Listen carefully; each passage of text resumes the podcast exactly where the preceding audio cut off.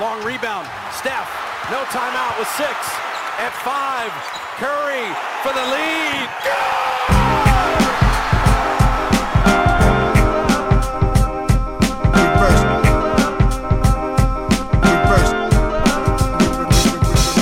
The game is a game. The game is a game. The game is a game. The game is a game. Always, always, always.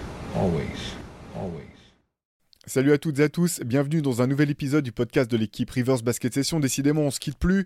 Euh, CQFR le matin. Euh, hier, jeudi, euh, si vous êtes passé sur la chaîne YouTube ou si simplement vous l'avez vu euh, apparaître dans votre fil de, streaming, Shai Mamou a fait une interview vraiment très intéressante d'Audrey Sauret pour parler bah, de, de l'équipe de France, du cas Marine Johannes, elle de sa reconversion, l'équipe de France féminine bien sûr, puisque elles sont en train de disputer le, championnat d'Europe euh, 2023.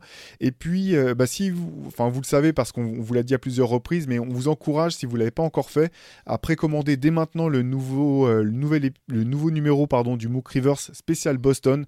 240 pages euh, dédiées intégralement à cette euh, grande ville de, bah, de, de basket et de sport en général. On a essayé d'aller en profondeur comme d'habitude avec le MOOC. On parle bien sûr des grandes figures des Celtics, mais on parle aussi de cette ville de Boston, qui est vraiment une ville historiquement très à part dans, dans l'histoire des États-Unis et dans l'histoire du sport. Voilà. Si vous en profitez dès maintenant, vous pourrez profiter des frais de port gratuits. Euh, si vous n'êtes plus abonné ou vous voulez vous réabonner, n'hésitez pas, c'est le bon moment. Euh, voilà, le, le MOOC là est en train de sortir de l'usine. Les expéditions devraient commencer euh, tout début, pas, pas de semaine prochaine, mais de celle d'après, histoire d'avoir ça voilà, pour les vacances, être tranquille, avoir de la lecture. On vous encourage à aller faire un tour sur Basket Session pour trouver tout ça. Et pour aujourd'hui, ce podcast exceptionnel, donc on en avait fait un lundi, on en fait un autre aujourd'hui vendredi. Je suis rejoint par Antoine Pimel. euh, on passe le bonjour à Shai qui pouvait pas être euh, présent aujourd'hui. Et on voulait voilà revenir un petit peu sur euh, le Miami Heat et les Denver Nuggets. Denver champion en titre cette année, premier titre de leur histoire. Et pour ces deux équipes, on voulait un petit peu revenir à la fois sur leur parcours, mais voir aussi un petit peu ce à quoi on peut s'attendre pour la suite. Est-ce qu'on peut s'attendre à les retrouver à ce niveau de la compétition l'an prochain? Est-ce qu'ils font figure euh, de, de favoris dans leurs conférences respectives Voilà, c'est un petit peu toutes ces questions qu'on avait envie de, sur lesquelles on avait envie de revenir avec, euh, avec Antoine. À commencer par le champion. Denver. Euh, on va revenir un petit peu quand même sur ce titre. Euh, je pense que le champagne n'a pas encore commencé à sécher euh, du côté de- des Nuggets, vu, vu la parade qui avait l'air assez spectaculaire pour, les, pour les habitants du, du Colorado. Antoine, cette équipe de, de Denver, son parcours cette année, ce qu'on peut attendre de l'an prochain, qu'est-ce que ça t'inspire un petit peu, euh, voilà, les champions en titre 2023 Alors, je pense qu'on l'a déjà dit, mais j'ai- j'aimerais, j'aime bien le répéter. C'est déjà la manière dont s'est construite cette équipe. Je sais voilà, que c'est quelque chose qui ressort beaucoup dans les médias, qui a beaucoup été mis en avant. Le fait que les Nuggets se sont construits peut-être un peu différemment de certaines équipes sacrées championnes au cours des 10 ou 15, allez, peut-être 10 dernières années, euh, dans le sens où c'est une équipe qui a misé sur la patience, sur la continuité. Moi, j'aime bien quand même, alors on aime bien le romancer, hein, c'est, pas toujours aussi simple. Notamment, je, je sais pas si tu te souviens, mais il y avait beaucoup de déclats comme quoi, ouais, les Nuggets, ils ont quand même réussi à refuser Jamal, à refuser euh, un transfert de Jamal Murray, etc. Euh, en fait, on a, on a appris plus tard que c'est le transfert qu'ils ont refusé, c'était en 2017 contre Kyrie Irving. Alors, c'est fort parce qu'effectivement, en 2017, Jamal Murray, c'est pas du tout le joueur qu'il est là. Mais je trouve ça presque plus logique de refuser un transfert de Jamal Murray en 2017 quand il est à peine tout jeune tu sais que tu sais pas encore qui il va devenir, plutôt que de l'avoir refusé par exemple en, de- en 2019 ou 2020, quand tu sais qu'il est déjà fort, mais que tu peux potentiellement te dire ah peut-être que ce sera pas notre deuxième star. Je sais pas si tu vois ce que je veux dire. Bien sûr. C'est juste pour nu- enfin en- je dis ça juste pour montrer que c'est un peu romancé tout ça, mais ça reste vrai. C'est quand même une équipe qui s'est construite euh, à travers la draft, à travers le développement de ses jeunes talents, en ajoutant des pièces, en faisant les bons choix, en ciblant les bons joueurs pour entourer euh, Jokic et Nurkic, euh, et Nurkic, Jokic et Murray, et même Jokic justement qui avait été pré- préféré à Nurkic euh, en 2016, 2000, ouais, 2016, ils ont préféré se séparer de Nurkic et pour mettre Jokic en pièce centrale. C'était pas un choix si évident à l'époque. Je tiens vraiment à, le souligner. Et tout ça, c'est des bons choix. Et ce que ça m'inspire, pour, pour, pour finir euh, sur, sur tout ça, ce que ça m'inspire, c'est le fait qu'aujourd'hui, si tu as une superstar, je l'avais déjà dit, mais ça, pareil, je, tiens à le répéter, si tu as une superstar et que tu crois en cette superstar, les Nuggets, c'est la preuve que c'est possible, en fait. Que tu n'es pas obligé de céder à la panique, que tu n'es pas obligé de, céder absolument au transfert pour trouver euh, le joueur meilleur, mais qui va être payé 46 millions et que tu vas être obligé de, céder, je je sais pas, 10 à 7 pour aller mettre la main dessus. Et tout ça, moi, je trouve ça intéressant pour la NBA parce que c'est quand même une ligue où généralement les équipes copient le vainqueur. Donc, s'il y a des équipes qui peuvent s'inspirer des Nuggets, moi, je trouve ça très intéressant pour nous tous et pour, pour le futur de la ligue. Ouais, bah, écoute, je partage tout ce que tu dis. Moi, ce que je retiens un petit peu de ces finales, c'est que finalement, euh, les deux équipes qu'on a retrouvées euh, qu'on a retrouvées en face à face en finale, ce sont les deux équipes qui, qui ont le mieux joué ensemble, en fait. c'est une, une, notion hyper bête dans un sport collectif, mais au bout du compte, et même, tu vois, quand, quand je repense au parcours du 8, où quasiment à chaque tour, on s'est dit, bon, bah là, ils vont sortir parce qu'ils sont moins bons sur le papier, au bout du compte, c'est toujours eux qui ont été meilleurs sur le terrain, et c'est une donnée qui est un peu bête, euh, sans doute, dire comme ça, mais finalement, c'est les deux équipes qui ont simplement le mieux joué ensemble.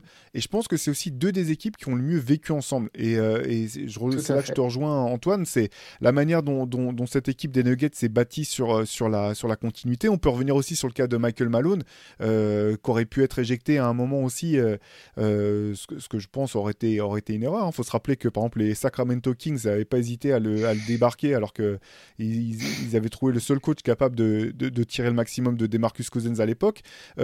Donc je reviens sur ce que tu disais, cette notion de pas paniquer, de prendre le temps. Euh, même chose finalement avec la blessure de Jamal Murray, euh, ils auraient pu se dire bon bah la fenêtre ça va être trop court, il va falloir qu'on change ci, qu'on change ça. Au bout de compte, ils n'ont rien changé du tout.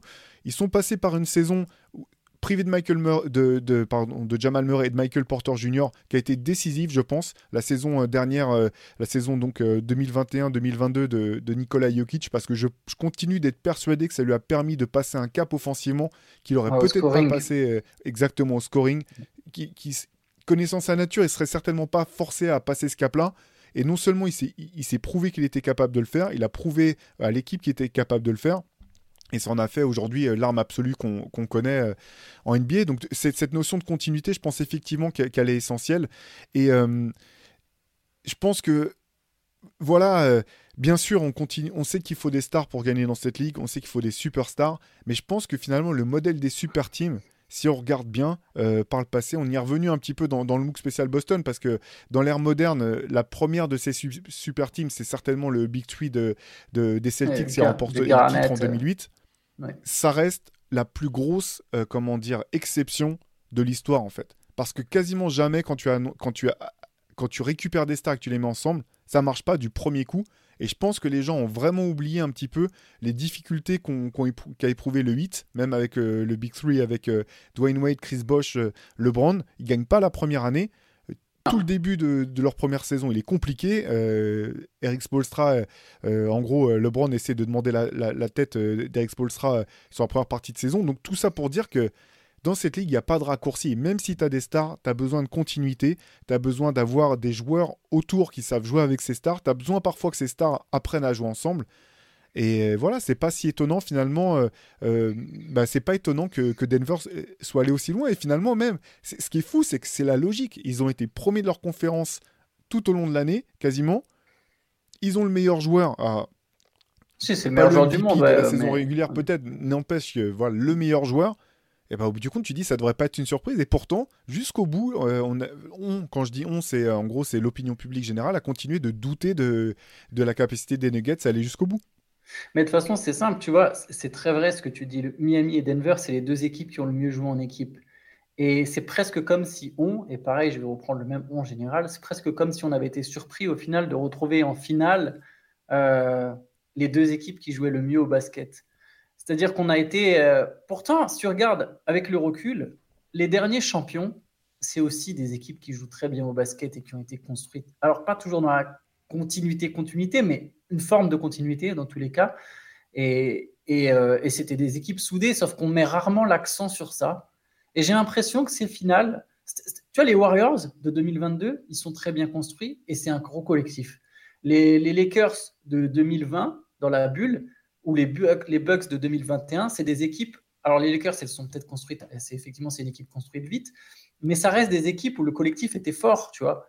Euh, c'est des équipes où ça jouait bien au basket aussi, en fait. Sauf qu'on ne mettait pas l'accent là-dessus. Et j'ai l'impression que ces finales-là, la présence de Miami, bah voilà, qui est une surprise, la présence de Denver, qui n'est pas une surprise, mais qui est une équipe qui a souvent été sous-estimée parce que je pense que les Nuggets ne font pas particulièrement rêver. Euh, pour des raisons qui peuvent nous échapper d'ailleurs, même s'il y a une logique marketing derrière. Bah, c'est comme si d'un coup on découvrait, on a voulu mettre maintenant l'accent sur le fait que c'est des équipes bien construites, qui jouent bien au basket, euh, où les mecs se trouvent parfaitement, où il y a une espèce d'alchimie, et tout ça. On a mis l'accent sur quelque chose qui, existait déjà en fait, qui, qui, était déjà une vérité. Mais je suis d'accord avec toi sur ces finales, c'est vraiment un point fort qui ressort de se dire ah d'un coup on s'est, on a réalisé que ouais bah le collectif quand même ça prime quoi. C'est fou, tu vois, c'est fou qu'en fait en 2023 il y a encore des GM qui n'arrivent pas à capter ça. Je veux pas faire genre on a la science infuse et quand je dis on, je parle même pas de moi ou de nous basket session, je parle vraiment du large public. Tu vois, il y a des trucs d'un regard observateur, tu, tu, connais un peu le basket, tu captes direct. Je suis pas en train de te dire que les GM c'est des chèvres, ils font des choses que je serais incapable de faire, ils voient des choses que je suis incapable de voir. Mais il y a certains aspects sur lesquels tu te dis mais comment encore ils peuvent penser que c'est une bonne idée, tu vois? Ouais, non mais c'est vrai que je te rejoins et en fait, ce qui est d'autant plus surprenant pour cette équipe de, des Nuggets, c'est que même si elle avait jamais été championne encore jusqu'à présent, on rappelle c'est le premier titre même de l'histoire de la franchise puisqu'ils avaient fait une finale de l'époque, à l'époque où ils jouaient encore en ABA, mais ils n'avaient pas remporté cette finale, donc c'est vraiment leur premier titre. C'est que finalement, elle avait déjà un gros vécu et je pense que l'expérience dans la bulle, c'est une expérience qui a été énorme pour cette équipe, une équipe qui est revenue plusieurs fois d'avoir été menée 3-1. Ça, c'est limite, j'ai l'impression que c'est une expérience comme ça en playoff ça équivaut à plusieurs saisons régulières de suite, en fait, tellement c'est riche, tellement ça, en enseignement, tellement ça montre aussi la capacité que cette équipe a toujours montré finalement à, bah, à pas être facile à, battre. quoi. C'est vraiment euh, une équipe qui, au-delà de ses, ses, qualités, a du, a du cœur et a une confiance incroyable en elle. Et là, là-dessus, je pense que voilà, euh, Michael Malone, donc, dont j'apprécie vraiment bien la personnalité, je pense qu'il est un peu emblématique de ça. Et que parfois, dans euh, le folklore NBA, on en fait beaucoup sur les aspects ouais, l'équipe, c'est une famille, on est des frères. Bon, ça, c'est du mm. sport pro, faut arrêter un petit peu avec cette image-là. Par contre, voilà, j'ai le souvenir quand même de, ces images de Michael Malone en train de taper des espèces de pogo dans les douches avec ses, avec ses joueurs après qualification pour les playoffs ou avoir passé un premier tour, je sais plus ce que c'était précisément. Mais tu sens quand même qu'il y a, il y a des liens qui, que les liens voilà, qui rassemblent ces joueurs-là c'est quelque chose de fort et ça c'est une, une, denrée enfin une donnée que tu peux pas évalué sur, sur le papier, mais qui, dans un sport collectif, a une, a une valeur énorme. Un impact, bien sûr. C'est marrant parce que Michael Malone, euh, c'est à la fois un coach tacticien et c'est à la fois un player's coach, en fait. Mais c'est pas le player's coach sympa avec ses joueurs euh, pote-pote, tu vois. Euh, il est player's coach parce qu'il est respecté par ses joueurs et du coup, il leur donne de l'amour, mais il y a, il y a aussi, tu vois, il y a, il y a, du respect. En fait, il y a toutes les bases que tu aimerais dans une relation. Et ça fait que. Ouais, il y a une rigueur, du respect, de l'affection, de la compréhension. Il y a tout un truc, tu le sens, ça se voit, tu vois, quand il parle des gars, quand la manière dont. À la fois dans la manière dont il les critique par autre moment, tu vois. Il y, a, vraiment tout ce que tu peux, ce que tu peux chercher. Et du coup, je pense qu'en fait, il y a certains players coach qui n'ont pas le respect de leurs joueurs euh, que celui que, que les Nuggets ont pour Michael Malone. Et ça, je trouve ça fort, en fait. Quand c'est en plus un, tacticien, tu as raison, c'est quelque chose que tu peux pas quantifier, ça se lit dans aucune stat. Donc tu peux l'oublier parce qu'on est dans un sport très mathématique au final où on est abreuvé de chiffres. Et au moment de, présenter ta saison, tu vas pas forcément penser à cet impact-là. Et pourtant, bah voilà, c'est pour tirer tes joueurs vers le haut. Je suis désolé, mais Jamal Murray, je pense qu'il n'est pas coaché par Michael Malone. Ça reste un excellent joueur, ça aurait été un excellent joueur sans doute partout, mais pas dit qu'il se relève de la même manière, quoi. Il y a des gars comme ça, Michael Porter Jr., d'autres coachs, je pense qu'en fait, il demande son trade ou il abandonne, tu vois. C'est il y, a des trucs, c'est non, c'est super, c'est super euh, judicieux ce que, ce que tu dis. Et c'est vrai que, bon, là, on est obligé aussi de mettre la personnalité de, de Jokic. Sur, sa personnalité, franchement, tel qu'il a l'air d'être avec ses, ses, partenaires, moi, il me fait énormément penser à Tim Duncan, en fait. Parce que pour moi, c'est l'archétype un petit peu du, du, joueur, du franchise player, où si tu demandes à n'importe quel joueur c'est qui le meilleur, bah, dans l'équipe, personne va remettre en, en, cause sa domination et en même temps qui est prêt à laisser briller ses, ses, coéquipiers et à faire ce qu'il faut dans son jeu pour les mettre en valeur. quoi. C'est de manière hyper subtile. Le gars, il, enfin, il est tout le temps là à mettre en, voilà, en avant euh, les performances de, ses coéquipiers. Et pour, pour, revenir un petit peu sur ce que tu disais, je pense que ça s'applique aussi à Spolstra euh, par rapport à ce que tu disais de, Michael Malone. Moi, ce que j'ai trouvé vraiment impressionnant dans ces deux équipes, c'est la capacité qu'ont eu des joueurs de rotation à sortir du banc et à être bons à des moments clés pour une, équipe comme, comme l'autre, des joueurs qui avaient été même sortis de la rotation parfois dans le cas de Duncan Robinson pendant une partie de l'année et finalement qui fait des excellents playoffs. Et ça, ça en dit long aussi sur, euh, cette notion de confiance dont tu parles avec le, coaching staff, ça en dit long aussi sur euh, l'ambiance qui règne dans l'équipe en fait, parce que parce que c'est c'est des gens qu'on voilà, euh, on sait tout ce que c'est hein, quand t'es frustré de pas jouer, tu comprends pas pourquoi le coach fait pas appel à toi. Et là en fait, je pense que ces joueurs-là, ils ont compris pourquoi le, le coach faisait pas appel à eux par moment. Alors, ça veut pas dire qu'ils étaient d'accord, ça veut pas dire que ça leur faisait plaisir, mais c'est qu'il y a une logique et qu'il y avait forcément un dialogue en fait.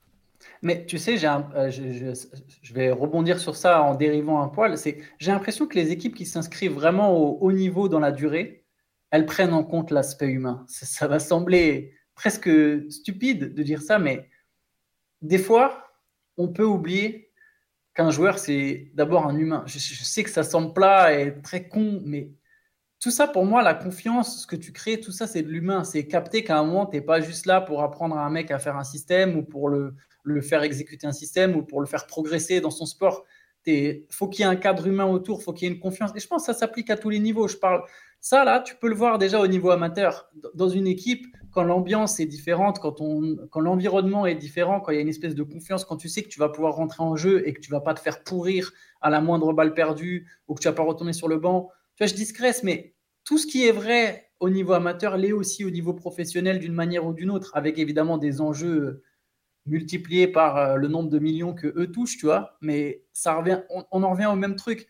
Si tu es mis dans un cadre de confiance, tu peux briller autrement. Et je pense qu'au hit, comme au Nuggets, je suis d'accord avec toi, tu es dans un cadre, tu es dans un cadre où tu sais que tu auras ta chance. Tu sais que par moment, peut-être on va pas faire appel à toi, mais si tu bosses dur, il y a un moment où tu vas revenir dans la rotation. Tu sais qu'on va, qu'on va, va te laisser des libertés, qu'en même temps, on va te donner un cadre, ce qui est important. N'importe quel humain, quoi que tu fasses dans ta vie, tu veux un cadre, mais à la fois, tu, veux aussi pouvoir en sortir et te, t'épanouir. Et tu as besoin de, voilà, d'être rassuré par cette espèce de cadre. Je pense à un Duncan Robinson. Pour moi, il est le symbole de tellement de choses au hit. Le mec, comme tu as dit, il est sorti de la rotation. Il revient. Il a son rôle spécifique, on le connaît. Mais au final, on se rend compte qu'il peut faire d'autres choses. On le laisse faire d'autres choses. Et il se développe. Et je pense que ce mec a un potentiel, tu vois. C'est pas juste, ça va pas être juste un shooter NBA. Je, je suis pas en train de dire que ce sera une star. Mais tu vois, et des gars comme Game Vincent, Caleb Martin, c'est, au final, c'est la même chose. Et on peut, on peut aller aussi du côté des Nuggets. Hein. Ça s'applique aussi euh, pour des Bruce Brown, des Christian Brown. Il y a tout un truc où tu sens que l'humain, et c'était pareil aux Spurs, pareil, je me permets, c'était pareil aux Spurs pendant longtemps. Tu vois, tu as parlé de Tim Duncan. Avec Popovic, il y avait de l'humain.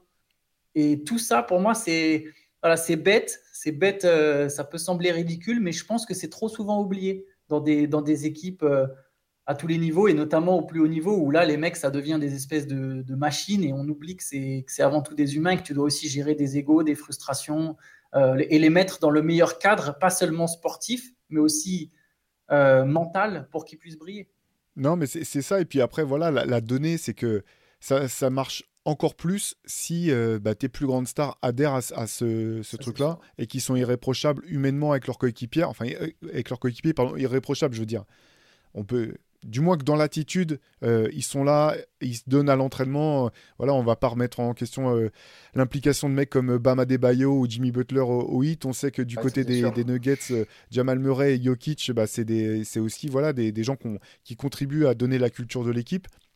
Et c'est- vraiment intéressant. Et pour, pour, euh, revenir un petit peu sur Denver, si, si tu veux, parce que là, on, on a parlé un petit peu de ce qu'ils ont fait, on va continuer à le faire. Mais pour, pour l'avenir, je trouve que, en fait, ce qui est fort, en fait, avec ce titre de Denver, parce que dans la foulée, Michael Malone a tout de suite dit que les Nuggets voulaient gagner encore. Il y a l'ambition d'aller chercher un back-to-back, voire chercher d'autres titres. Alors, pour rappel, back-to-back, il n'y en a pas eu depuis les Warriors en 2017-2018. Derrière, on a eu à chaque fois des, des champions. Et pas avec n'importe qui, l'équipe. d'ailleurs. On est, bien d'accord. Voilà, pardon, on a eu des champions qui n'ont pas réussi à répéter. Ce que je trouve intéressant dans le parcours des Nuggets, c'est qu'au bout du compte, je pense qu'ils n'ont pas tout montré de ce, dont, ils sont capables. En gros, ils ont fait un parcours en playoff sans avoir quasiment besoin de s'adapter à qui que ce soit. Ils ont joué leur jeu. C'est l'adversaire qui a systématiquement essayé de chercher des solutions en changeant son 5 de départ, en proposant des défenses différentes. Les Nuggets, ils, ont quasiment rien changé de euh, dans ce qu'ils ont fait. Donc ça, c'est déjà énorme en fait. Quand, quand tu dis, bon, bah, nous, on n'a pas besoin de s'adapter, Ouais. on joue tellement bien que c'est aux adversaires de s'adapter. Là, c'est vrai que ça rappelle un petit peu les Warriors des grandes années où finalement, ils n'avaient pas besoin de s'adapter. quoi. C'était les adversaires qui étaient tout le temps en, en recherche de, de comment faire pour pouvoir essayer de- d'en- d'enrayer la machine. Et l'autre chose, et je, vais, je voudrais commencer par lui, je voudrais parler un petit peu de, de Michael Porter Jr., joueur euh, qui, est, qui est clivant. euh, voilà, Ouais. Euh, problème de dos, une attitude qui parfois peut sembler un peu, un peu à côté de ce, qui peut, ce, que, ce que les autres Nuggets peuvent montrer. Moi, j'ai trouvé que son parcours en playoff avait été ultra intéressant. Euh, à plein d'égards en fait. D'une part parce que défensivement il a montré des choses qu'il ne montrait que par moment, par, par le passé. Là, euh, voilà, il a montré qu'il pouvait euh, se hisser à ce niveau-là, et c'est des choses qui sont, je pense, qui sont tenables sur la durée. Son, sa maladresse en finale, je trouve que c'est peut-être une, sa maladresse dans les tirs extérieurs, une des choses les plus intéressantes pour l'avenir des Nuggets, parce que ça l'a forcé à faire d'autres choses que simplement être un shooter d'élite à trois points. Et il a pu montrer des choses pas toujours avec de la réussite, mais il a montré qu'il avait du cœur, qu'il voulait se battre. Et je pense que les axes de, progression euh, sont très clairs pour, pour Michael Porter Jr. Du jeu de haut panier, de la création euh, balle en main, voilà, que ce soit pour lui ou pour, pour, pour les autres. Et, et, ça, je pense qu'à court, voire à moyen, court moyen terme, c'est vraiment des choses sur lesquelles euh, il, va il va pouvoir progresser vite. Et puis la dernière chose, et puis après je te, je te, le, je te laisse la, la, parole Antoine, c'est qu'on oublie un petit peu quand même les, les blessures au dos euh, très importantes qu'il a eues. On ne le sait pas, moi en tout cas je l'ai découvert récemment, qu'il continue à jouer avec une espèce de, de corset sous son maillot pour, euh, pour maintenir son dos, ce qui explique pas mal de choses aussi, hein, parce que c'est un joueur qui est très raide, voilà, ces choses-là, ça, ça aide pas. Et l'autre partie, c'est que à la fac, à la base, c'est un joueur extrêmement athlétique, ses problèmes de dos l'ont handicapé de ce côté-là. Et je pense qu'il, si, sauf euh, rechute, finalement, il n'y a pas de raison qu'il ne commence pas à retrouver un petit peu plus ses qualités athlétiques. Et je pense que voilà, sur cette donnée-là, Denver a beaucoup, beaucoup de choses à exploiter euh, pour la suite encore. Mais moi, je vais déjà parler de quelque chose pour lequel je m'étais trompé. J'ai pendant longtemps été sceptique sur les Nuggets, sur leur vraie capacité à aller au bout, notamment parce que j'avais sous-estimé Jamal Murray. Je le reconnais, j'imaginais pas que Jamal Murray euh, aurait cet impact. C'est-à-dire que je savais qu'il était bon en playoff. Il avait déjà montré qu'il pouvait être bon en playoff. Pour moi, il avait aussi. Je ne pensais pas qu'il arriverait à être aussi régulier sur toute une campagne de playoff.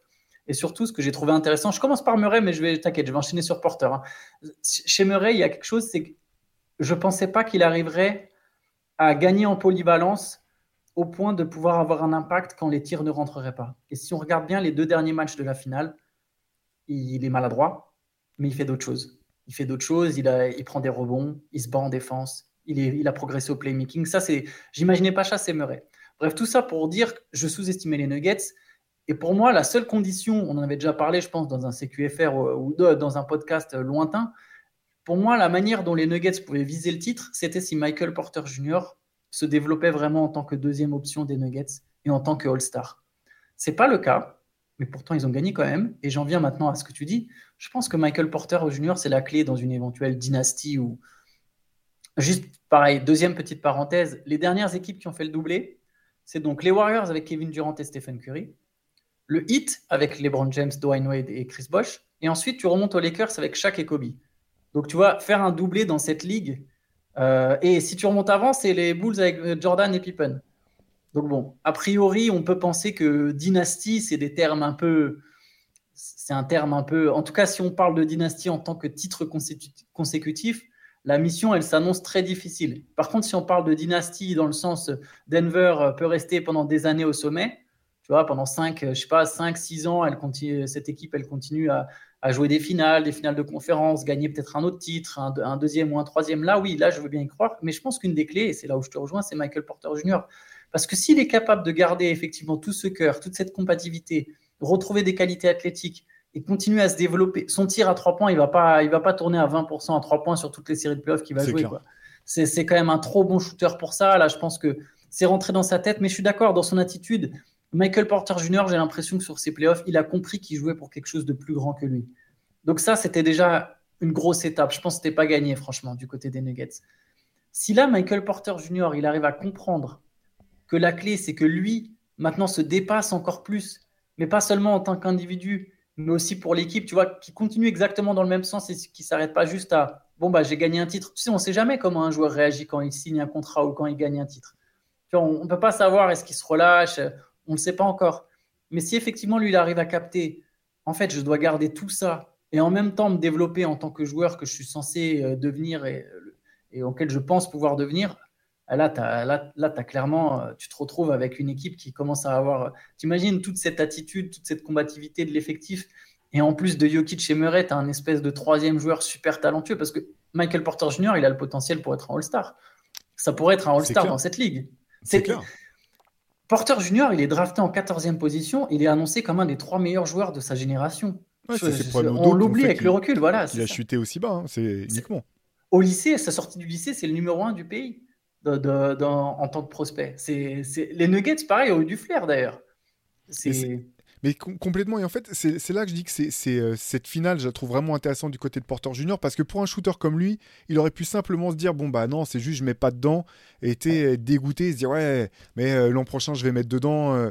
Et en fait, vraiment, ce qui est, ce qui est à mettre à son crédit, c'est qu'il s'est pas contenté de ça, et même euh, jusque dans, dans le dernier match, le, le- le match final, il va chercher des rebonds défensifs, des il va chercher des rebonds, il s'arrache sur des drives un peu compliqués, il arrive à, à mettre dedans. Il y a parfois, alors ça reste, ça reste, ça reste quand même plutôt un trou noir, mais quand tu es aussi à droite, c'est pas forcément euh, honteux. Mais moi j'ai bien aimé en fait, il y a, il y a, il y a- y a quelques moments, alors je les ai plus en tête précisément dans ces finales, où il a le shoot ouvert et il fait la passe de plus qui donne le tir encore plus ouvert. Ça c'est vraiment des données, euh, enfin si le coaching staff, ces images-là, tu dois lui ressortir pendant tout l'été, quoi, en lui montrant, regarde, regarde, regarde, regarde, regarde. Ça, tu peux le faire, tu peux le faire à tous les matchs. Et en plus, tu peux faire ça et mettre tes tirs à trois points et être, euh, et. C'est énorme, quoi. Et il l'a fait en ayant un temps de jeu pourtant limité par le coach. Combien de joueurs se seraient frustrés? Il y a des moments où Michael Malone, il fait presque, entre guillemets, plus confiance à... En tout cas, il lui fait pas suffisamment confiance pour le faire jouer dans certains quatrièmes cartons. Michael euh, Porter Jr., sur certains matchs, même sans être mauvais, il a été limité à 23 minutes, 24 minutes, ce qui n'est pas le nombre de minutes... euh, tu, donnes quand même autour des 30-35 minutes à tes joueurs majeurs. Donc, il a été limité dans son temps de jeu. Preuve que Malone ne lui faisait pas toujours suffisamment confiance. Parfois, en faisant même jouer Christian Brown, qui a 22 ans, euh, ou Bruce Brown, qui est normalement un remplaçant à sa place, dans des moments clés. Il y a des moments où tu sens que ça l'a frustré. Je pense notamment au match où Jokic il a son problème de faute. Jokic sort. Tu te dis, bon, tu vas avoir besoin de scoring. Scoring, tu penses à Michael Porter Jr., mais non, il fait pas rentrer Michael Porter Jr. Tu sens que Porter Jr. il est frustré sur le banc. Il y a des joueurs, et je peux même t'en citer un, DeAndre Ayton, qui se serait complètement éteint dans cette série parce qu'ils auraient boudé, tu vois, en mode Ah bah, on me fait pas jouer, bah, je suis pas content.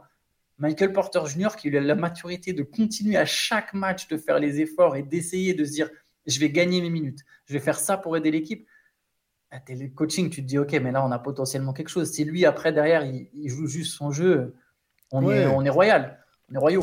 C'est- ça, non, non, c'est exactement ça. Parce qu'en fait, ce que limite, tu avais l'impression de pouvoir de voir dans son cerveau, bon, ok, ça, ça marche pas, faut que je fasse autre chose et de Ouais. chercher, tester. Alors des fois, des fois, bah, tu te fais prendre, tu prends un passage en force parce que euh, voilà, t'as pas encore euh, euh, l'expérience ou tu vois, ta technique, elle est pas encore suffisamment affûtée. Mais moi, j'ai bien aimé ce côté de, tu vois, comme un mec face à une équation. Et tu, tu vois que ça mouline dans sa Mm. tête et il cherche des solutions au lieu de se dire, bah non, je vais faire ça, je vais faire ça, je vais faire ça. Et en fait, c'est- jamais la bonne réponse. Là, j'ai trouvé qu'il avait vraiment cherché à varier les choses. Et, euh, et ça, c'est- ça, c'est ça, c'est- super. faut aussi qu'on parle forcément de d'Aaron Gordon, euh, qui, est, qui est le joueur, euh, pareil, qui est le, le joueur décisif pour cette équipe. Euh, alors, c'est facile à dire avec le recul, mais au moment du trade, de, de- quand il est arrivé d'Orlando à Denver, je- enfin, je, je me rappelle, euh, voilà, euh, on en avait parlé entre nous. J'ai dit, franchement, je pense que les Nuggets peuvent aller au bout. que C'est vraiment le joueur qui leur manquait. Et puis dans la foulée, euh, dans la foulée, Jamal Murray s'est blessé au genou, mais en fait, il, a eu l'impact vraiment, tout l'impact que je pensais qu'il pourrait avoir dans cette équipe, au point même, en fait, il est tellement rentré dans son rôle que les moments où, notamment dans la série contre les Lakers, où ils l'ont ignoré en attaque, t'as l'impression qu'il avait un peu oublié lui-même ce qu'il était capable de faire en fait.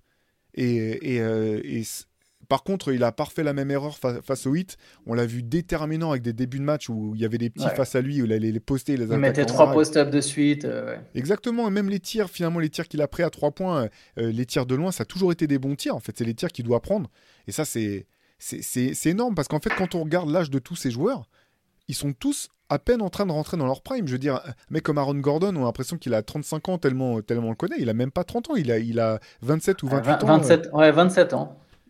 Donc, 27 ans. euh, c'est là que cette équipe, elle est, elle est flippante sur le potentiel. La grande question, ça sera bien entendu de voir euh, d'un point de vue masse salariale comment euh, garder les éléments les plus importants ensemble. Mais même quand tu vois l'impact de Christian Brown pendant ces finales, moi j'ai été bluffé hein, parce que quand, quand tu es, rookie, c'est ta première année de pouvoir jouer de cette manière-là en finale. Notamment, il y a un match où il prend un tir à trois points, il se prend une tranche. Truc catastrophique, quoi. Tu prends un tir à trois points tout seul dans le corner, tu tapes la tranche. Et Ah, normalement, ça t'enterre, tu- ça, normalement. Ouais, ça Ouais. t'enterre, tu te refermes, tu dis bon bah je shoot plus, hein, je vais passer là. Et en fait non, derrière, je crois que c'est quasiment dans la foulée, mais un poster, un poster énorme sur, euh, sur- ouais un poster, je sais plus s'il va au dunk. En tout cas, il, il fait un drive hyper contesté par Jimmy Butler, comme si en face c'était un petit quoi. Tu genre, euh, genre, euh, je me pose pas de questions. Bon, le 3 points ça rentre pas, pas j'ai trouvé d'autres solutions. Et en fait là un peu, ça revient euh, par rapport à ce qu'on disait tout à l'heure, c'est l'outil, l'arme principale d'un mec comme Christian Brown, c'est son cœur et son intelligence en fait. Et derrière, il a des aptitudes athlétiques, c'est un, très bon basketteur, mais ce qui fait sa différence sur ses finales, ce qui lui permet même d'être sur le terrain pendant ses finales, c'est d'avoir ce tempérament-là et l'intelligence de trouver comment, euh, comment s'en servir. Et le plus beau, c'est que ça, c'est quelque chose qui ne s'apprend pas. Parce que tu vois, Christian Brown, il va forcément progresser. Je te dis, pareil, on ne sait pas jusqu'à où, jusqu'à quel niveau. Ça, tu peux pas le savoir. Mais tu sais que quand même, un jeune joueur en NBA, il progresse d'une manière ou d'une autre. Euh, les mecs à 28 ans, euh, ils sont quand même plus forts qu'à 22. quoi. C'est très rare. euh, Il y a quelques contre-exemples. Et encore, c'est pas forcément qu'ils ont régressé. C'est qu'il y a eu des blessures, c'est qu'il y a eu quelque chose. Mais voilà, tu es dans un staff, tu joues avec les meilleurs joueurs du monde, tu as les meilleurs coachs du monde tu grandis, ton cerveau, tu progresses. Donc Christian Brown, il va être un meilleur joueur techniquement dans deux ans que ce qu'il l'est aujourd'hui. Mais il aura toujours le même cœur. C'est comme pour Michael Porter Jr., tu vois. Et, Mm. et ça, pareil, ça, ça illustre plein de choses. Ça illustre la construction des Nuggets. Trouver un... On sait qu'une très forte équipe, pour se maintenir, à un moment, il faut être très intelligent dans tes choix. Et notamment tes choix de draft. Parce que c'est le moyen de se renforcer pour pas cher. Tu as besoin de trouver des mecs qui sont capables de contribuer parce qu'ils ont leur contrat rookie, ça prend pas trop de place dans ta masse salariale. Un Christian Brown, demain, il leur permet aux Nuggets d'envisager de perdre Bruce Brown et de se dire, bah lui, il est prêt, il pourra reprendre en partie son rôle. Il le fera peut-être pas aussi bien parce que Bruce Brown, justement, il est plus âgé, il a déjà ce développement dont, dont je parle, mais il va reprendre en partie. Et pour moi, et du coup, bah voilà, on, on perd pas tant en niveau en perdant éventuellement un joueur qui a été majeur dans la course au titre. C'est des choix comme ça, c'est tout plein de choses. Et, et clairement, c'est, enfin, lui, moi aussi, il m'a bluffé. hein, je t'avoue, euh, c'était, il est devenu, bah, lui, pour le coup, il a joué souvent à- dans les quatrièmes cartons, quoi. Il a pas eu peur de le faire jouer. euh, Michael. C'est ce que ce que j'allais te dire. En fait, c'est imaginons. alors, je suis totalement d'accord avec toi. Il ne peut que progresser, mais imaginons qu'il progresse pas, que ça soit un joueur fini. Il a déjà Ah ouais, prouvé que c'était un joueur que tu pouvait. pouvais faire jouer dans des quatrièmes cartons d'une finale NBA. Il n'y en a pas 50 000 des joueurs comme ça en fait. Chaque équipe, clair. en dehors de son 5 majeur, elle en a. Dans le, dans- je veux dire, Bah, on le voit, de toute façon, les un, rotations deux, en playoffs. et c'est tout, ouais, en fait. ça. Les ouais. rotations en playoffs, c'est 7-8 joueurs. hein. 8 joueurs, c'est vraiment le grand max. Là, dans ces finales, souvent, Denver jouait à 7, enfin 7-8. Jeff Green, il jouait 3 minutes. Quoi. C'était Christian Brown et Bruce Brown, hein, les deux joueurs qui jouaient en sortie Ouais. de banc. Quoi. Donc, Donc, oui, c'est clair. Ça, c'est non, c'est énorme. Et puis bon, là, des fois, on en fait un petit peu beaucoup sur les joueurs. Ouais, ils ont un pédigré de, de vainqueur, etc. Mais là, tu es quand même obligé de regarder. Le mec, il était trois fois champion de son état en high school, champion NCA, derrière, il est champion NBA. Il y a, il- enfin, je comprends aussi que le. C'est pas que du euh, hasard. Et voilà, exactement. Euh, C'est quand même un mec qui avait déjà joué des titres. Alors, c'est pas des titres NBA, on est d'accord. Il n'y a pas la pression médiatique qu'il y a autour euh, d'un- titre NBA, mais c'est quand même des choses qui, bah, qui comptent en fait. Qui comptent. Et c'est aussi ce qui, ce qui explique finalement que c'est marrant. Alors, je fais une, petite digression, mais à la draft, il commence à y avoir un retour d'intérêt pour des joueurs qui sont restés 3 ou 4 ans à la fac en fait. Parce que Ouais. ils vont pouvoir jouer tout de suite. Ils, vont arriver dans ton, dans ton équipe. C'est pas des prospects sur le long terme. C'est des mecs, tu sais que tu vas pouvoir les faire jouer tout de suite. Alors, pas forcément être des joueurs majeurs, mais déjà des, jou- des joueurs de rotation. Parce que voilà, ils ont euh, cette maturité, ce, savoir-faire, ce, ce, ouais, ce, vécu tout simplement. Et je, trouve que Christian Brown n'est pas resté aussi longtemps que ça à Kansas, mais c'est quand même, c'est quand même emblématique de, ce genre de choses, quoi. Ouais, c'est pareil, ça aussi, je pense c'est quelque chose d'encourageant pour la NBA de comprendre ça. Tu vois, je pense à un Keegan Murray, et même si on remonte à 10 ans en arrière, Damien Lillard, c'est devenu une superstar sans être un mec qui a fait du one and done. C'est à un moment, tu... alors que des échecs de mecs qui ont fait one and done, on peut t'en citer, mais un paquet, quoi. Ou de mecs clair. qui ont mis du temps à se développer. euh, Si ça pouvait être un modèle, après, bon, je comprends l'appel. euh, Enfin, tu sais, si je suis à la fac et qu'au bout d'un an, ouais, mais même je pense même aux gars en question, les joueurs en question, tu sais, tu te dis qu'au bout d'un an, tu peux, enfin, je sais pas, Ah tu as bah des oui. contrats multimillions qui t'attendent. euh, Ça, ça, ça, ça se comprend tout à fait. Je me permets de te relancer sur complètement autre chose. Peut-être une limite pour Denver. Enfin, une limite. C'est un, pas- un très grand mot. Je me demande, Jokic, je le vois pas jouer jusqu'à 40 ans.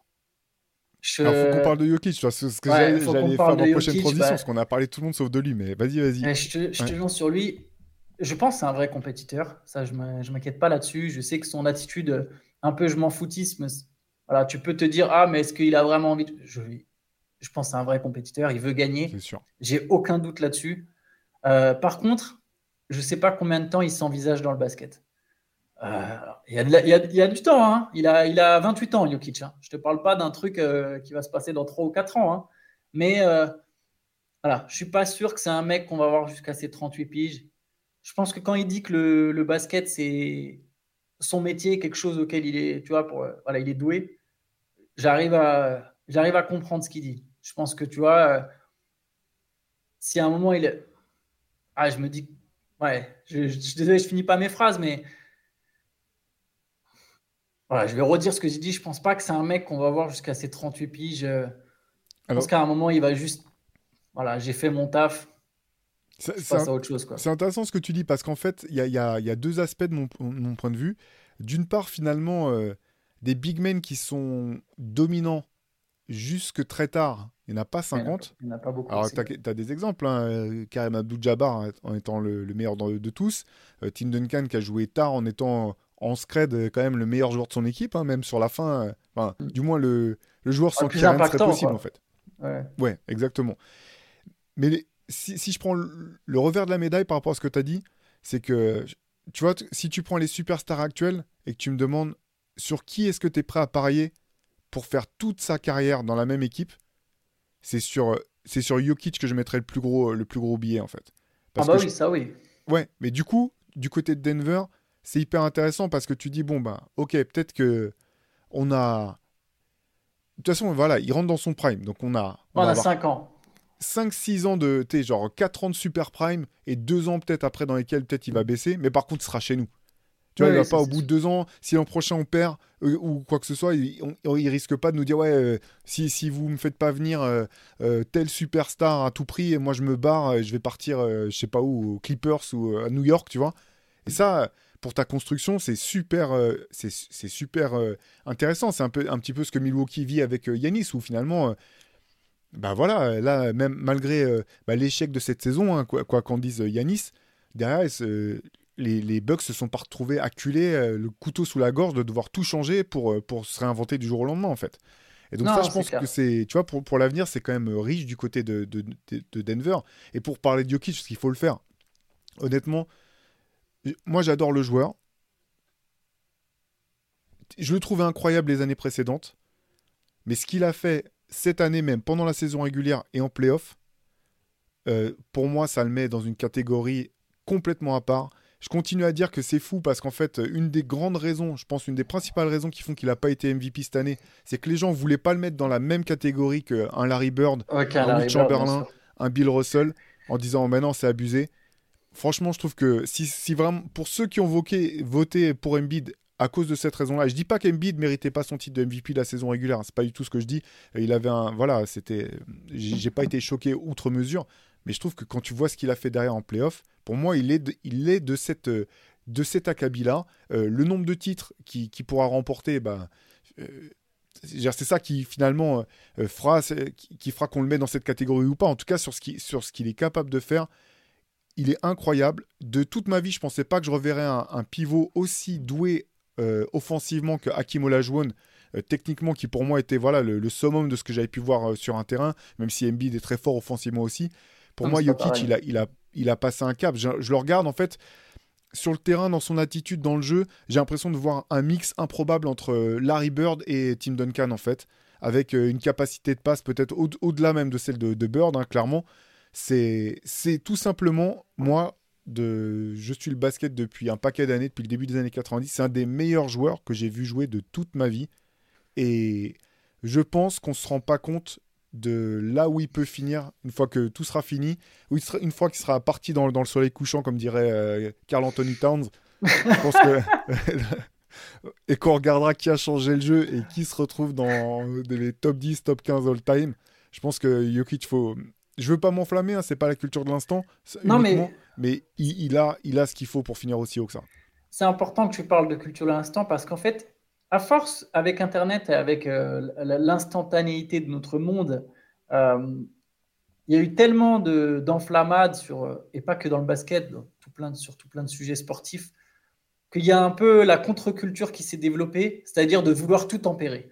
C'est-à-dire que à force qu'on a été habitué à, ah, c'est toujours la culture, il y a eu voilà le mouvement inverse. Et je pense que Jokic, il est parfois sous-estimé par ceux qui veulent absolument tout tempérer. Aujourd'hui, il ne faut pas avoir peur des mots. Le, la- le run de playoff de Jokic, il est légendaire. Il est légendaire.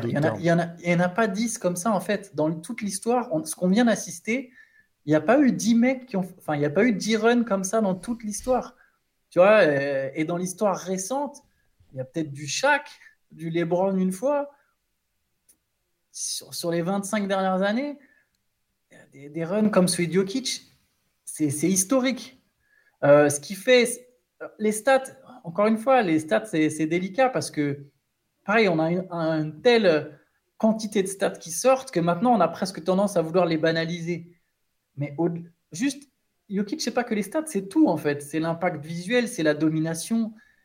Il n'y a pas de solution pour arrêter ce mec-là. Tu, tu parlais de sa progression offensive. Maintenant qu'il qu'il a passé ce cap de scoreur, même si je pense qu'encore une fois, quand il marque beaucoup de points, c'est pas forcément bon signe pour Denver. Et on l'a vu sur ses playoffs. Là, pour le coup, les 4-5 matchs où il met plus de 35 points, ils en perdent 80%. Tu vois, mais dans l'ensemble, quand même, lui, en tout cas, on sait qu'il sait le faire. Et il n'y a plus de solution pour l'arrêter. Tu veux faire quoi? Tu peux pas faire de la zone. Tu peux pas faire de la prise à deux. Tu peux pas jouer un contre un. Qu'est-ce que tu fais contre ce mec-là? Qu'est-ce que tu fais? C'est individuellement, tu peux pas le stopper. Tu te dis que les seules raisons pour lesquelles les Nuggets peut-être ils gagneront pas, c'est si soit un, les autres, tu arrives à les ralentir, soit il y a des blessés, c'est les autres, soit il y a une perte de vitesse de certains cadres des Nuggets. Mais tu sais que lui, lui là, hein, tu l'entou- tu l'entoures bien, ça tient. mais tu sais que ça va être trop fort en fait. Il est trop fort. Même, tu sais, je vais te dire, même athlétiquement, il est sous-estimé en fait. Sa que condition moi, j'ai physique est vu une exceptionnelle. Une, une série face aux Lakers où le big man le plus mobile sur le terrain, c'était pas Anthony Davis, c'était Nikola Jokic, avec Anthony Davis qui devait cravacher derrière pour essayer de freiner le jeu rapide des Nuggets, ce que les, ce que les Lakers n'ont jamais été capables de faire. Et ce que, il, faut, il faut le mettre à leur crédit, le 8 a très bien fait, notamment grâce à la mobilité de Bam Adebayo. Quoi. Et tu dis, enfin, je veux dire, y a, il y a- c'est pas pour dire qu'il y a un, un délit de sale gueule, mais tu, tu, vois, euh, tu vois Nikola Jokic, tu penses pas que c'est un athlète de haut niveau. En fait, c'est un athlète de très haut niveau, notamment en termes de cardio. Je pense que il- il est- les gens se rendent pas compte à quel point il a futé ce mec-là, en fait. En fait, on, on- on confond le corps euh, avec l'idée esthétique qu'on en a du corps euh, d'un homme, d'un athlète, et, le, et la, la condition physique. Et, et je sais plus, c'est Shai qui avait pris l'exemple de Tyson Fury, c'était toi qui avais Oui, pris l'exemple de Shai. Tyson Fury Shai, à la ouais. boxe Ouais, ouais. C'est très juste, tu vois. Tu vois, le mec, il est un peu gros. Tu peux voir à côté des espèces d'Anthony Joshua tracés de partout. Un truc comme Tyson Fury, met, il te met une droite, tu te relèves jamais, tu vois. C'est, à un moment, c'est tout bête. Et tu vois, Curry, pareil. Je sais pas si tu te souviens de Curry, pendant un moment, il y avait cette idée comme quoi c'était le mec euh, atteignable, tu sais, de par sa taille, très bon. Parce que tu te dis, ah, c'est du skills. Mais Stephen Curry, athlétiquement, c'est pas la, la- la même qualité athlétique que LeBron, mais c'est quand même un des mecs les plus athlétiques de la ligue. Mais Et c'est- là, honnêtement, C'est ce que les mecs te disent tous, que c'est un Mais oui. enfer de, de défendre sur lui parce qu'il est perpétuellement en mouvement en fait et qui te tue parce qu'il il te tue sur son cardio de, de malade tue, en fait. il te tue physiquement. Ouais. Il te tue physiquement. Et ça, les gens ne se rendent pas forcément compte. Euh, et Jokic, à part Yanis et Adebayo, euh, quel mec de plus de 2m5 peut le suivre? Tu vois, par exemple, Embiid, il est- on parle souvent de son physique. Alors, il y a ses blessures, hein, mais même Embiid, au maximum de sa forme, pas blessé, il tient, il tient combien de temps à courir derrière Jokic? Au bout de 20 Il minutes, il fait quoi? Il tient Il pas. suffit Au de bout regarder 20 minutes, le- il est le- cuit. Au bout de le 20 rythme minutes, il avec- suffit de regarder le rythme offensif de- des Sixers, qui est un énorme problème. De, de- un de Bah oui, leurs gros ils problèmes en attaque, c'est justement exactement. Alors qu'une des grandes forces de Denver, c'est le jeu de transition. Oui. C'est une différence énorme en fait. Et c'est pas simplement par la passe, parce que il y a, euh, tu peux créer avec un big man, tu peux créer du jeu de transition. Comme euh, j'ai ça en tête parce qu'on sort du, du MOOC euh, du MOOC reverse, mais euh, avec Bill Russell qui prenait le rebond et qui tout de suite lançait la, la première passe très rapidement. Non seulement Jokic est capable de faire ça, mais il y a aussi, il y a plein de fois, c'est lui qui, qui pousse la balle tout simplement en dribble balle, sur ouais, les bien deux sûr. trois premiers dribbles avant de sortir la première passe. Et là, je te rejoins complètement. Il n'y a pas d'autre big man dominant dans le jeu actuel qui est capable de faire ça. Tu as, raison de noter euh, Adebayo qui joue parfois meneur euh, Adebayo, sur la montée de balle, mais il sont le fait pas de- sur ce rythme-là en fait. Ouais, plus, oui, mais même Adebayo, quand il monte la balle, il met ils montent la balle parce que voilà, le jeu s'organise, mais c'est pas pour du jeu rapide, ou, rarement, Mais- ou plus rarement du moins. Mais parce qu'il n'a pas forcément l'aisance en dribble. Je pense que pour le coup, c'est Oui. pas la vitesse qui manque, c'est l'aisance en dribble, tu vois. Oui, c'est pas. Et puis que voilà, le, le style de jeu de, du hit est pas vraiment axé là-dessus, quoi. Ouais, mais, mais oui, il a, t'as raison, hein, sa condition physique est, exceptionnelle. euh, voilà, on, se trompe souvent, on, juge les corps, on se rend pas forcément compte, je pense. euh, mais bon, c'est, humain, hein, c'est la nature humaine, je pense, de, de regarder, de se dire, ah, lui, il est trop grand, ou il est trop maigre, ou il est trop, euh, trop enveloppé. alors que non, c'est, comme je le répète souvent, mais Luka Doncic, il a une force dans les jambes. euh, on réalise pas à quel point il a de la puissance dans les guibolles, quoi, le mec. Ouais, c'est ouais, c'est clair. C'est des troncs d'arbres. C'est des troncs d'arbres. Ouais, c'est ça. Tu peux pas le bouger, quoi. Bon, allez, pour, pour- refermer un petit peu cette page sur. Bon, c'est vrai que au- au- parmi les, les dossiers importants pour Denver cet été, il y aura quand même le cas Bruce Brown. À voir s'ils Ouais. sont capables, parce qu'il a- il peut activer une clause, euh, sa clause euh, dernière année de contrat, elle est de son côté, la clause, donc il peut devenir unrestricted Ouais. free agent. Il va clairement le faire cet été. Donc il y aura ce dossier-là à suivre sur, sur le roster du côté de Denver. Euh, une, des, une des clés, quand même, je pense, vraiment euh, du succès de Denver. Euh, et c'est aussi ce qui avait inquiété sur la fin de saison régulière, c'était euh, la baisse défensive de ces Nuggets en fin de saison régulière. On disait, bah, non, mais qu'est-ce qui se passe? Euh, Plus personne défend. Et puis, qu'ils ont, par contre, été capables de remobiliser en playoff. Euh, moi, la défense de, de Denver, les matchs où ils ont été bons, l'ai trouvé vraiment impressionnante. Dans Ouais. l'envie, dans, voilà, dans, dans, dans tout ce qu'elle a pu proposer. Je pense que c'est quand même ce sur quoi Michael Malone ne peut pas lâcher l'affaire pour les saisons à, venir, pour l'an prochain. Maintenant, ils sont champions. Il y a toujours un petit peu de relâchement quand tu as été champion. Je pense que la pédale, elle doit rester euh, quand même appuyée du côté défensif parce que c'est pas quelque chose qui est si simple que ça de, réactiver quand, on a besoin. Euh, ceci étant dit, pour la saison 2023-2024, Antoine, est-ce que selon toi, à l'ouest en tout cas, les Nuggets sont de fait le grand favori pour, euh, pour aller jusqu'en finale? Oui, pour l'instant, oui. Pour l'instant, oui. Ils viennent d'être champions. Je pense par contre qu'on va devoir très attentivement suivre ce qui se passe du côté de Phoenix. Je pense que les Suns, c'était la deuxième meilleure équipe de la ligue sur ces playoffs. Tu vois, on a parlé de continuité, de construction, mais rien n'est facile. Mais pour le coup, les Suns, ils ont bazardé des joueurs majeurs, des pics. Ils ont fait venir Kevin Durant en cours de saison. Il a quasiment pas joué. Et malgré ça, c'est l'équipe qui a posé le plus de problèmes à Denver. C'était l'équipe qui, je pense, c'était la deuxième meilleure équipe de ces playoffs, alors qu'elle n'avait aucun vécu commun. Et cette équipe, elle est en position pour faire potentiellement une belle free agency. Alors, ils ont changé de coach. hein. Pareil, il va y avoir de nouveau quelque chose à créer. Ils ont perdu leurs Donc, deux coachs. Ils ont perdu. Euh, Chris perdu Paul. deux- Ouais, Chris Paul, ouais, ils vont per- qui, qui d'ailleurs, j'ai vu, et au passage, était toujours déterminé à rester aux Suns, mais je pense que c'est c'est mort. Donc, si les Suns font un gros recrutement, euh, je serais tenté de dire que Phoenix sera clairement une carte. hein. Euh, mais là, oui, là, de fait, euh, pour moi, c'est Denver, et j'attends de voir ce que va faire Phoenix, et je pense que ce sera les deux euh, mastodontes de cette conférence, de toute façon. Ouais, mais bah, oui, hein, clairement. Moi, en tout cas, sur Denver, je partage ton avis. Sur, sur, effectivement, sur Phoenix, ça dépend vraiment de l'intersaison. Unique, en me basant uniquement quand même sur l'historique de blessures de, des joueurs. Moi, je, je, je miserais quand même plus sur Denver pour euh, retrouver les finales l'an prochain. Euh, Phoenix, ça reste la grosse, la grosse donnée et la grosse incertitude. Après, quand tu voilà, quand as Kevin Durant, tu sais que ça fait partie de, des, incer- des incertitudes à, à ce stade de sa carrière. Et puis, euh, non, bah, il faudra voir effectivement Devin Booker, c'est quand même l'autre joueur, euh, Dev- Devin Booker, pardon, qui a- qui a- qui a le plus incroyable de- des playoffs. Deuxième meilleur joueur des playoffs, quoi. Sur ces Voilà. playoffs, tu vois, c'est Donc, deuxième euh, meilleure équipe Phoenix, deuxième meilleur joueur Booker. Moi, mais je serais quand même pas étonné, effectivement, que Phoenix fasse un une belle intersaison, que tout le monde annonce Phoenix euh, comme parmi les grands favoris l'an prochain, et que Denver continue de faire son petit bonhomme de chemin euh, sans trop soucier de ce qui est dit de part et d'autre. En tout cas, euh, voilà, moi je pense, euh, on, en- on y reviendra, mais que cette équipe de Denver, on n'a effectivement pas fini de- d'en entendre parler au très haut niveau. Euh, comme tu l'as rappelé tout à l'heure, Antoine, réussir le back-to-back, c'est toujours une performance extrêmement dure et qui, qui- il y a tellement de, voilà, de vari, de, de, vari- de vari- je pas le terme, mais tellement de, de facteurs qui peuvent rentrer, euh, voilà, euh, en- qui peuvent rentrer en, en ligne de compte que c'est compliqué de, de garantir que tu vas retourner, que tu vas, tu vas répéter en tant que champion. En tout cas, tout est en place. Euh, je te propose qu'on parle un peu de, Miami, comme on l'avait annoncé en, début d'année.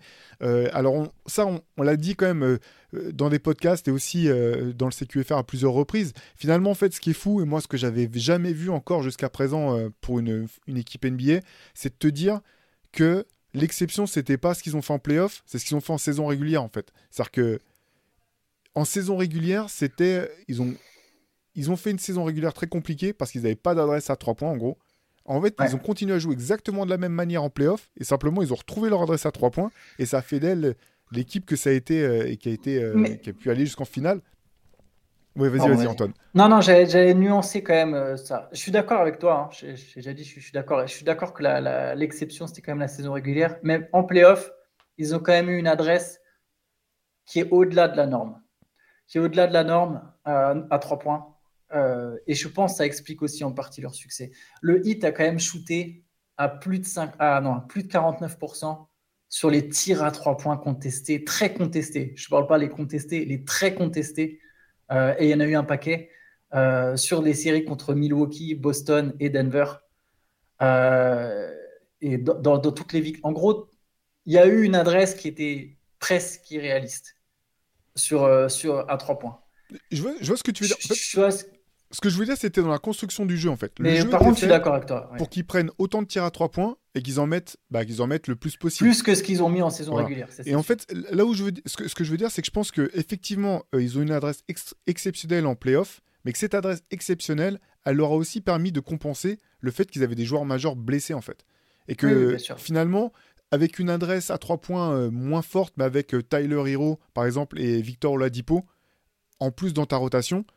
Alors on pourra jamais savoir, tu vois, mais je me demande dans quelle mesure. S'ils reviennent, pas- est-ce que Duncan Robinson y joue Tu vois, c'est c'est plein de choses en fait. Mais peut-être qu'ils n'ont pas besoin en fait qu'ils jouent, qu'ils jouent à- ou peut-être que Duncan Robinson il prend des minutes à Max Struss, mais Ouais. que derrière ils peuvent l'aligner avec un Victor Oladipo et dire bah non, bah, défensivement on, on tient, on tient le coup, tu vois, c'est c'est ça qu'on bon, qu'on peut jamais savoir, hein, c'est c'est uniquement des spéculations, mais euh, mais ce que je veux dire c'est que j'avais déjà vu l'inverse en fait, tu vois, des trucs où tu dis bon l'équipe elle est pas terrible et puis en comment dire en playoff ils changent de façon de jouer où il y a quelque chose qui se révèle et, où tu dis bon bah non là ça c'est pas réplicable en fait leur parcours en playoff euh, Ouais. c'est jamais de la chance de gagner en playoff mais tu dis bon là j'ai quand même l'impression que la manière dont l'équipe était structurée la manière dont elle jouait le plus incompréhensible c'était euh, cette maladresse pendant la saison régulière en fait c'est ça que je voulais dire euh. Non, non, mais ça, ça, ça, je suis totalement d'accord avec toi. Et d'ailleurs, c'était l'équipe qui avait terminé en tête de la saison régulière l'année juste avant. Tu vois, il n'y a pas de raison que tu passes de premier euh, et qui perd 4-3 en finale de conférence à équipe qui termine huitième. Donc clairement, c'est là où je suis tout à fait d'accord avec toi. Euh, Leurs résultats en saison régulière étaient trompeurs. Euh, et et, euh, la maladresse qu'il y a eu en saison régulière, tu- enfin, elle était presque pas normale. Tu vois, c'est un peu dû à, à une forme de malchance. Ouais, Sur puis- ça, je suis tout à fait d'accord. Et aussi un petit peu comme les Suns c'est comme une équipe où tu sais qu'ils peuvent pas compter euh, jouer 82 matchs avec leur effectif au complet des joueurs souvent blessés que ce soit euh, Kyle Lowry euh, Jimmy Butler Butler, ouais. Voilà, ils ont un historique de, de blessures qui est, qui est assez lourd.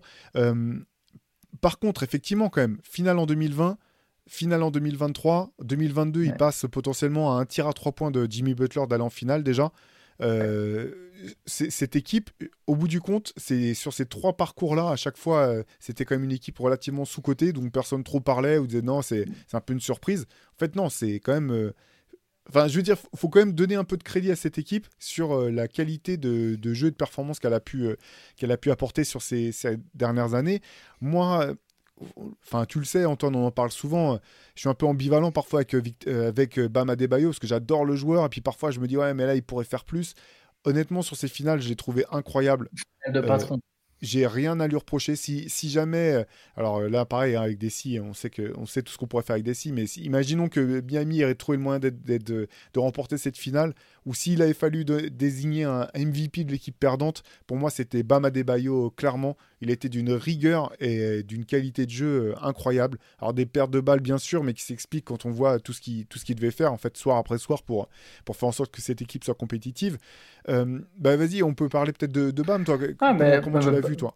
Bah moi, je suis complètement d'accord avec toi. Pour moi, c'était le meilleur joueur de Miami sur la finale. C'est celui qui avait le plus de responsabilités. C'est celui qui a le plus assumé, assuré. Euh, c'est encourageant, tu vois. Ce qu'on disait sur Michael Porter Jr., d'une manière, ça peut aussi s'appliquer à Bam. Alors, Bam, on a moins de doutes sur son cœur, tu vois, sur sa combativité. Euh, par contre, ce qui est intéressant, c'est son scoring. En fait, s'il capte que ça, là, il peut le faire tout le temps et que. T'imagines des soirs où il n'a pas à scoltiner Jokic avec encore plus d'énergie, mais euh, gars, fais-le tout le temps. Alors, il a tourné à 20 points par match sur la saison, mais bam, tu n'as quand même pas toujours l'impression qu'offensivement, c'est top, top, quoi. Euh, c'est peut-être les 20 points, entre guillemets, fake, tu vois, par moment. Ça peut sembler péjoratif, mais tu sais pas forcément une option offensive sur laquelle tu vas vraiment compter, tu vois. Mais il, a, il a montré qu'il est capable. Je le trouve ultra intéressant quand tu le lances en mouvement. Pas forcément quand tu joues du post-up sur lui, mais quand tu vraiment, tu peux créer du. En fait, tu peux t'appuyer sur Bam en tant qu'option offensive sans lui donner le ballon, juste grâce à son corps, sa mobilité, sa manière à jaillir, euh, de jaillir, pardon, et, tout ça, Bam, s'il est capable de reproduire ça sur toute une saison, non seulement un, le hit pourra mieux survivre les moments où Butler n'est pas là, et lui, en fait, s'il passe ce cap, enfin, tu te dis que Miami, euh, à un moment, enfin, tu passes, es, vraiment plus très loin de pouvoir. Euh, bah, de toute façon, tu n'es déjà pas très loin. Tu joues deux finales et, trois, et, une finale de conf en quatre ans. Tu sais que tu n'es pas loin du titre. Mais il commence vraiment à. Et lui, pour le coup, il est jeune. Autant, tu vois, Butler, euh, tu sais que ben, à un moment, le déclin, il sera inévitable. Ouais, voilà, c'est ça. Tu comptes les années qui te restent. Euh, bam, je me souviens qu'à un moment, Pat Riley, pour lui, bam, il voyait Bam comme euh, tu vois, dans la même lignée que les Mourning ou les Dwayne Wade, quoi. Des gars qui vont rester au hit pendant des années, être une star du hit pendant des années. Euh, et c'est vrai que ces finales-là, elles te, elles te, elles confirment l'optimisme que, tu, que chacun peut avoir eu à un moment en Bama Debayo, quoi. Ouais. Ouais, c'est clair. Sur, je, partage ce que tu dis sur son jeu offensif. Moi, il y a vraiment un truc, euh, je pense, c'est je pense que tu peux, tu peux faire du jeu posté avec lui, mais il faut qu'il soit plus dans l'attraper jouer en fait. Parce que finalement, des grands, tu peux faire du jeu posté avec des grands, mais il y en a deux en fait. Tu peux jouer avec Jokic, Embiid, et, encore Embiid, il n'a pas la, qualité de passe suffisante pour systématiquement te sanctionner quand on voit la prise à deux. Jokic, pour moi, de toute façon, il est indéfendable. Où, qu'il soit sur le terrain, tu peux pas défendre sur lui, vraiment. Mais, mais tu vois, là où j'ai trouvé très bon, euh, les, quelques fois où il l'a fait, euh, bam, c'est effectivement quand il attrape et jouer tout de suite euh, sa vivacité, en fait, il est trop vif pour les autres, euh, pour les autres bigs. Il est trop, trop costaud pour, pour les petits. C'est vraiment là qu'il brille le plus parce qu'effectivement, euh, c'est, je vais pas dire qu'il a des mauvaises mains. En fait, c'est pas qu'il a des mauvaises mains. Il est capable de très bonnes passes, mais sur la finition. des fois, c'est un peu, c'est un peu l'aventure, même sur des moves, des, des petits jump hook ou des trucs comme ça. Des, finalement, les joueurs de très très très haut niveau, c'est du 95% deux ans. Lui, c'est, voilà, c'est pas, ça sera pas sera jamais un attaquant euh, élite, élite, quoi. Non, mais, mais d'ailleurs, tu sais, le match 1, qui est celui, je pense, auquel, dans lequel il met le plus de points, si je dis pas de bêtises. J'ai plus les stats exactes de chaque match en tête, mais c'est le match où ils l'ont le plus alimenté, avec beaucoup de dos au panier. Bah, je trouvais que c'est le match où il a été le moins bon, en fait. Pourtant, c'est entre guillemets le moins bon, parce qu'il n'a pas été mauvais. Mais tu vois, c'est celui où il met le plus de points. C'est celui où ils ont vachement cherché à le faire jouer de dos au panier mais tu sens que c'est pas son truc quoi. Il met des alors oui, des fois il met des petits des espèces de petits faits de ouais mais tu te dis non mais ça s'il le prend dix fois, euh, il va pas le mettre six fois quoi, Il en a mis beaucoup hein, dans ses finales mais je suis d'accord avec toi. Oui, mais tu sais tu sens que c'est pas, son, Kevin Garnett. Ouais, et, et, pour le coup, j'ai trouvé que les autres matchs après, ils se sont un peu éloignés de ça. Ils ont arrêté de vouloir lui faire jouer beaucoup de post-up. Ça, ils l'ont fait dans le match 1 et je trouvais beaucoup plus intéressant par la suite. Moi, je suis d'accord avec toi. Attraper, shooter. Quand il arrive en rythme, en fait, il est tellement vif, je trouve ça compense son manque de finition. Il a de la mm. puissance, il a un corps, c'est une masse. Hein. D'ailleurs, en parlant de Morning, euh, pour les plus anciens, Alonso Morning, c'était quand même un mec qui était taillé dans une espèce d'armoire. Euh, Bama Debayo, il bat ses records en musculation. Il a explosé tous les records d'Alonso Morning. Euh, j'avais lu ça une fois. À Miami, ils ont une équipe, équipe track de tout ça. Ils ont tous les, et, il a explosé tous les records d'Alonso Morning. Donc, c'est une, une, force de la nature, Bama Debayo. Et quand il arrive lancé comme ça, qu'il a un mètre d'espace, en fait, ça finit. Il va arriver tellement vite, tellement fort. Tu n'auras pas de poser la question de est-ce qu'il va avoir le petit toucher pour le mettre. Tu vois. Il n'aura pas besoin. Et c'est. Il va pas avoir besoin d'absorber le contact, c'est l'autre qui va, qui va jarter en fait. Et du coup, à partir de là, tu finis beaucoup plus facilement. Et quand il arrive comme ça, plus, autre chose que je trouve très intéressante chez lui, c'est son jeu de passe au poste haut ils se sont retournés vers ça pour la création, pour compenser le fait bah, justement qu'il n'y ait pas Tyler Hero. Et ça, bon, ça, c'était, ça fait un moment qu'on l'avait vu chez Adebayo, mais enfin, c'est de le voir faire ça aussi à ce stade de la compétition en finale NBA, tu te dis non, mais le gars, c'est rare les mecs athlétiques très bons défenseurs qui ont aussi cette qualité de passe. Tu vois. Et, notamment avec Duncan Robinson, moi j'ai toujours adoré leur jeu à deux. C'est une des choses qui, qui, me frustrait un petit peu cette année, une fois que Duncan Robinson a été mis au placard. C'est je trouve qu'en fait, ils ont une. Des fois, c'est des choses comme ça dans une équipe où on sait tous, tu sais pas pourquoi. Là encore une fois, comme tu dis, Antoine, peu importe le niveau, Il y, a- il y a des joueurs, tu vas avoir l'alchimie avec eux, euh, tu vas te comprendre. euh, et, et limite, je trouve que hit, euh, enfin, le, le jeu à deux, Duncan Robinson et, Bam Adebayo, il est, il, est, il est extraordinaire, en fait, l'un pour l'autre, en fait. Je trouve que parfois, Duncan Robinson trouve des, des, des timings de alley pour, euh, pour Bam, tu vois, que je trouve un peu, un peu fou, sachant que, voilà, Duncan Robinson, c'est quand même, même si là, là il est- il s'est montré bon dans la création, c'est quand même pas Magic Johnson ou Ah, Jason Kidd, tu vois. Et à l'inverse, euh, sur les couples, tu vois, Bam arrive tout de suite à lire si, euh, si Robinson va venir pour le main à main vraiment ou s'il va faire fin de venir pour le main à main et après couper au panier. Il y a plein de fois, il le trouve par des petites passes à terre quand il attaque le cercle. C'est. euh, Ouais, c'est. Enfin, je te rejoins. J'adore. euh, Enfin, Bam est vraiment euh, très très fort là-dessus et notamment avec euh, Robinson, je trouve qu'ils se, trouvent à merveille en fait tous les deux. Non, c'est clair, c'est clair. Bah, ça, tout ça, Miami, tu te dis, tu peux construire autour de choses comme ça. C'est les synergies entre les joueurs, ça te, c'est ce qui fait Jokic et, que de Jokic et Murray, tu vois, le meilleur duo de la NBA, c'est cette espèce de synergie. Donc, quand tu arrives à créer des synergies comme ça, tu es, obligé de, de- de compter dessus et de miser dessus. Et puis bon, il, il faut quand même qu'on parle de Jimmy Butler. Alors moi, je Ouais. vais pas cacher euh, l'affection que je porte euh, à ce joueur. Euh, début de playoff phénoménaux en fait. Il n'y a, y a- il y a- Ouais. il y a pas d'autre terme. Quoi qu'il arrive, je, je pense qu'il a validé ce qu'il avait pu faire en 2020 euh, dans la bulle. Il a prouvé que c'était euh, l'un des meilleurs joueurs à son poste et que c'était un joueur qui pouvait t'emmener aussi loin qu'il le pourrait. Et c'est-à-dire euh, à un septième match euh, des fin- finales de conférence l'an dernier et voire en finale à deux reprises. Il n'y a pas 50 mecs euh, dont, dont- Non. dont tu peux dire ça. Malgré tout, je reste un petit peu sur ma faim euh, sur, ces, sur ces finales. Mais euh, alors j'ai vu JJ Redick parler de ça. J'ai trouvé que ça avait beaucoup de sens. Euh, en gros, il disait que finalement, bah, Jimmy Butler qui met des 56 points dans un match euh, de playoff, c'est l'exception en fait. C'est pas vraiment son jeu. C'est pas, c'est pas comme ça que qui, qui, qu'il a bâti sa carrière. C'est vrai que ça reste un, un joueur d'équipe avant tout aussi. C'est pour ça que je pense que ça, ça tout à l'heure ce qu'on disait de Jokic est en grande partie applicable à, à Jimmy Butler de ce côté-là. Je continue quand même d'avoir la ferme conviction qu'il y a quelque chose qui, clochait euh, physiquement, que ce soit sa cheville ou son genou. Moi, j'ai quand même jusqu'au bout, même s'il y a eu des matchs vers la fin de la, série face aux Nuggets où il retrouvait un peu de jambes, moi, j'ai jamais, j'ai trouvé que son tir était plat tout du long. Euh, je pense qu'il a était quand même un peu, un peu diminué. Donc, euh, donc voilà, je suis un peu partagé entre euh, playoff de folie, puis en même temps, euh, est-ce qu'on attendait trop de lui ou est-ce que c'est lui qui n'a pas été capable de, faire plus Euh, que- Quel était ton sentiment, toi, Antoine, sur, sur Jimmy? Il y a, sur les 64 dernières équipes championnes NBA, il n'y en a que 8 qui ont gagné sans avoir un MVP ou un ancien MVP dans leur effectif. 8 sur 64. Je pense que ça te classe. Sachant qu'il y a certaines exceptions, c'est les Blazers. Alors déjà, sachant que sur, dans le lot, il y en a 4 dans les années 70 sur les 8. Ok, Qui est Bill Walton, ça, si tu me dis dans les Et années 70, dont. Bill Walton, qui Ouais. gagne en 77 et qui est MVP en 78. Donc, effectivement, il fait partie des exceptions, mais en vérité, ils avaient déjà un MVP in the making. Quoi. Ouais. Euh, sur les années depuis, euh, depuis 2000, tu as les Pistons de 2004, qui sont, je pense, de toute façon, une exception qu'on ne reverra pas avant un moment.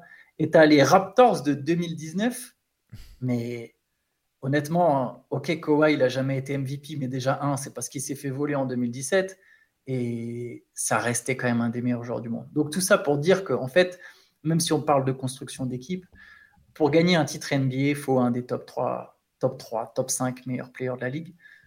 Butler, je continue de penser qu'il n'y est pas tout à fait, mais Ah, il est quand même... hater, Non, cet Antoine. mais, mais il est quand même, il est quand même plus haut que ce que je pense. Enfin non et encore parce qu'en fait c'est pas vrai. Parce que j'ai- toujours aimé Jimmy Butler et j'ai toujours trouvé très fort en playoff. Donc en fait c'est c'est même pas ça. Par contre, c'est-à-dire que Jimmy Butler, je pense qu'il est suffisamment fort pour que tu te dises que si tu arrives à trouver un mec, et ça va peut-être créer une transition pour nous, mais si tu arrives à trouver un mec qui est aussi fort ou presque aussi fort que lui, tu peux compenser le fait que tu n'as pas de MVP dans ton équipe.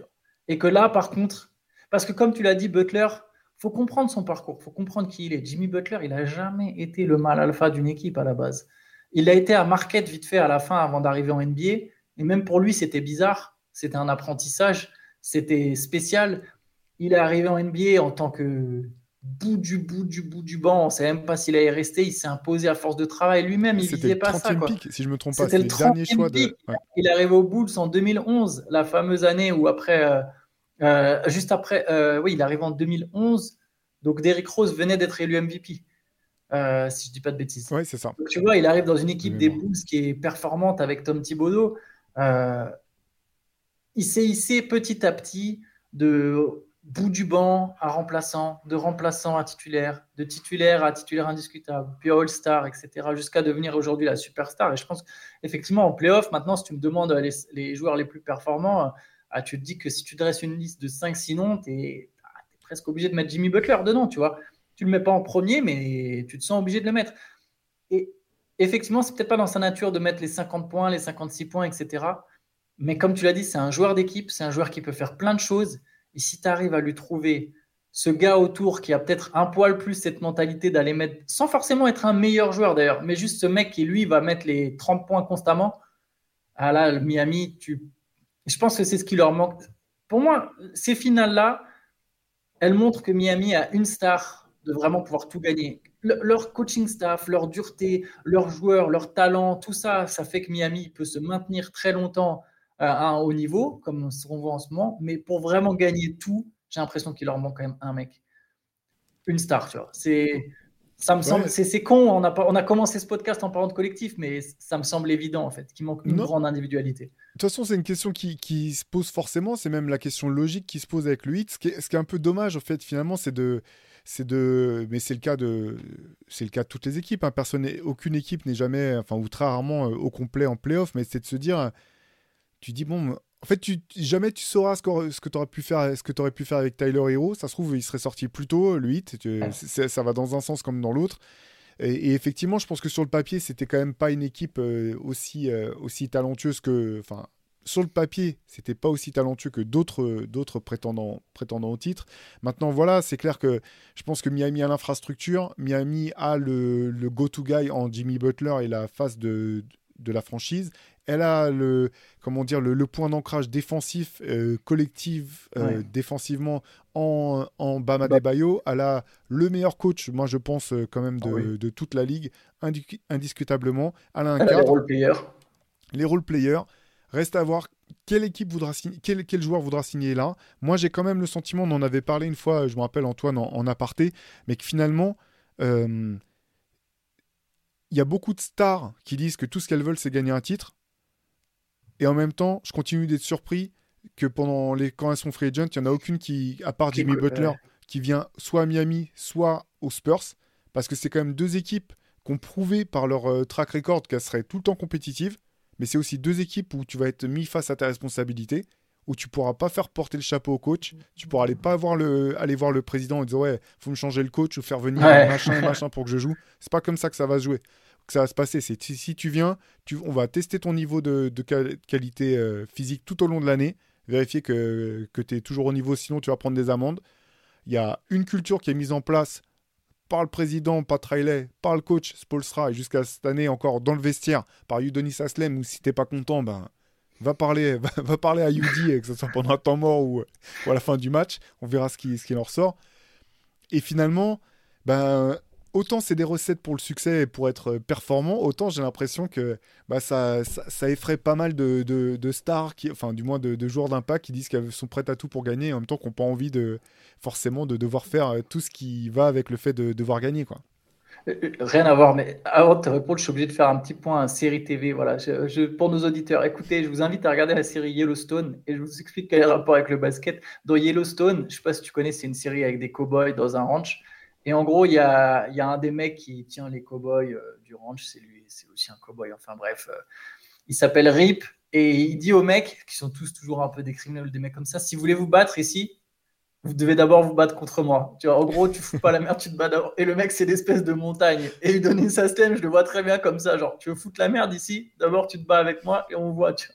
Et je pense que ça doit calmer pas mal de monde. Mais bref, juste pour revenir sur Miami. Mais mince, du coup, j'ai oublié sur quoi tu me lançais sur. euh, Ah, je suis. Pardon. Non, non, parler du fait que les stars viennent pas euh, si facilement. Oui, oui, quand pardon, oui, oui. t'as dit ce qu'elles veulent gagner, Non, et en même mais temps elles viennent je- pas à je- Miami. je- Quoi. Je, je suis complètement d'accord avec toi. Mais j'ai l'impression, par contre, pour le coup, regarde, c'est bizarre, mais ce run, là, on a deux stars euh, potentiellement disponibles, Bradley Bill, Damien Lillard. Et ces deux stars, quelle équipe elles mettent en tête de leur destination préférentielle? Miami. Mais, je- Mais mais par contre, je suis tout à fait Je suis d'accord pas avec toi. étonné pour ces deux joueurs-là. Honnêtement, Moi je non que plus. c'est deux joueurs qui colleraient bien avec euh, l'état d'esprit du club. Je suis, tout à fait d'accord avec toi, mais par contre, c'est vrai. Ça fait, euh, ça fait combien de temps que le hit, on sait que c'est comme ça, que c'est solide? Et pourtant, Kevin Durant, ouais, il a considéré, il n'est pas parti. Tu vois, euh, Gordon Hayward, il a pas. Alors, Gordon Hayward, aujourd'hui, ça peut faire rigoler, mais à l'époque, c'était quand même un des principaux free agents. Euh, là, Marcus Aldridge, enfin, il y a un paquet de gars comme ça. Alors, Aldridge, il allait aux Spurs à la limite, mais tu vois, et c'est vrai que tu te dis, mais. KD aussi. Ouais, KD, ouais, KD, ouais. Et, tu vois, tu te dis, mais dans ce cas-là, c'est quoi le problème? Parce que c'est pas, c'est pas un grand marché, mais c'est pas un petit marché. Il y a la vie à Miami, et surtout, ouais, comme tu as dit, tu dis que tu joues la gagne, mais là-bas, tu sais que Miami, il manque que ça, en fait, pour gagner. Alors, qu'est-ce que tu attends, en fait? Mais ça montre un peu, euh, de façon, l'hypocrisie de, certains joueurs. Tu veux gagner, mais pas à tout prix. Ouais. Bah, c'est ça, c'est ça. Il y a beaucoup, beaucoup d'images. En tout cas, bah, intersaison, euh, voilà, comme, euh, comme vous en parlez dans le CQFR, et puis comme vous avez pu le voir, si vous êtes passé sur Basket Session, lire, les, les, news et, les autres articles, Miami veut récupérer une star cet été, clairement. Euh, voilà, il y, y, a beaucoup de logique là-dedans. les noms que tu as cités, Damien Lillard, Bradley Bill, c'est deux joueurs, effectivement, je pense, qui colleraient parfaitement avec l'état d'esprit et même les besoins de, de, de cette équipe c'est du shoot, de la création euh, mm. et, une capacité du, plus pour Bill pour le coup à défendre. Mais ceci dit, quand on voit comment, euh, comment Miami arrive à, compenser les lacunes défensives de certains de ses joueurs, c'est quand même un cas d'école aussi. Hein. Il n'y a pas 50 staffs qui, peuvent euh, faire aussi bien. Donc vraiment l'été vraiment intéressant du 8. Moi je continue d'être, je sais que ça sortira jamais, mais j'aimerais tellement savoir quand même ce qu'il en était du genou et de la cheville de, de Jimmy Butler. C'est quand même le truc qui me, qui m'intrigue ah, euh, qui m'intrigue le plus quoi. Ah, il était sans doute pas à 100%. Mais après, en fait, le truc, c'est qu'à ce stade de la compétition, euh, tu sais qu'il y a toujours une part de chance, en fait, pour, pour être champion et que la santé en fait partie, tu vois. Et que, et que du coup, l'année où toute ton équipe, ça clique au niveau de la santé, ben, tu, tu peux être en position. Regarde, les Nuggets, au final, euh, ben, ils n'ont pas eu de blessés cette année. Non, c'est clair. Et ça fait toute la diff. Et je pense que chaque année, le champion, tu peux regarder, au final, ils n'ont pas eu de blessés. Mais donc, oui, moi, je veux, je veux bien croire aussi que, Jimmy Butler, il, y a des moments où, où tu te dis, ça se sentait comme tu es dans le shoot et même dans l'agressivité en dribble, tu sentais qu'il n'y avait peut-être pas tout le jus qu'il a d'habitude. Quoi. Ouais, notamment dans sa capacité à provoquer les fautes, parce qu'en fait, euh, il y avait une stat qui était sortie où, quand, en gros, quand il, met, quand il a 10 lancers francs ou plus, euh, le hit était, était intestable quasiment. quoi. Et en fait, sur, sur les finales, il y a, rarement il, a, il, a, il s'est approché de cette barre. quoi. C'était.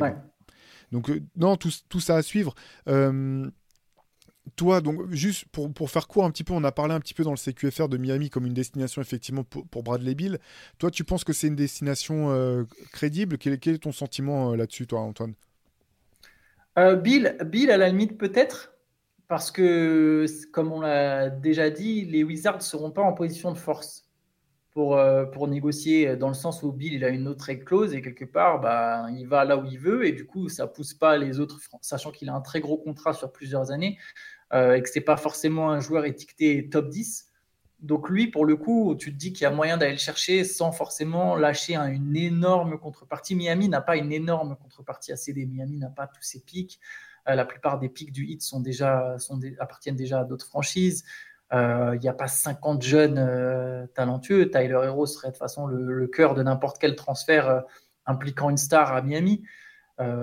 D'ailleurs, quelque part, le fait d'avoir fait ce parcours sans lui, ça peut t'aider derrière à faire ce transfert, hein, si c'était le hit. Parce que tu te dis, bon, après tout, on a, été en finale sans lui, on peut se permettre de le sacrifier. Donc Bill, je pense que oui, je pense que c'est crédible. Ça dépendra de ce que proposent toujours aussi les autres équipes pour lesquelles Bill est prêt à jouer. Je pense que Miami sera rarement numéro un sur les enchères. Par contre, pareil, Lillard, ça me semble pas impossible.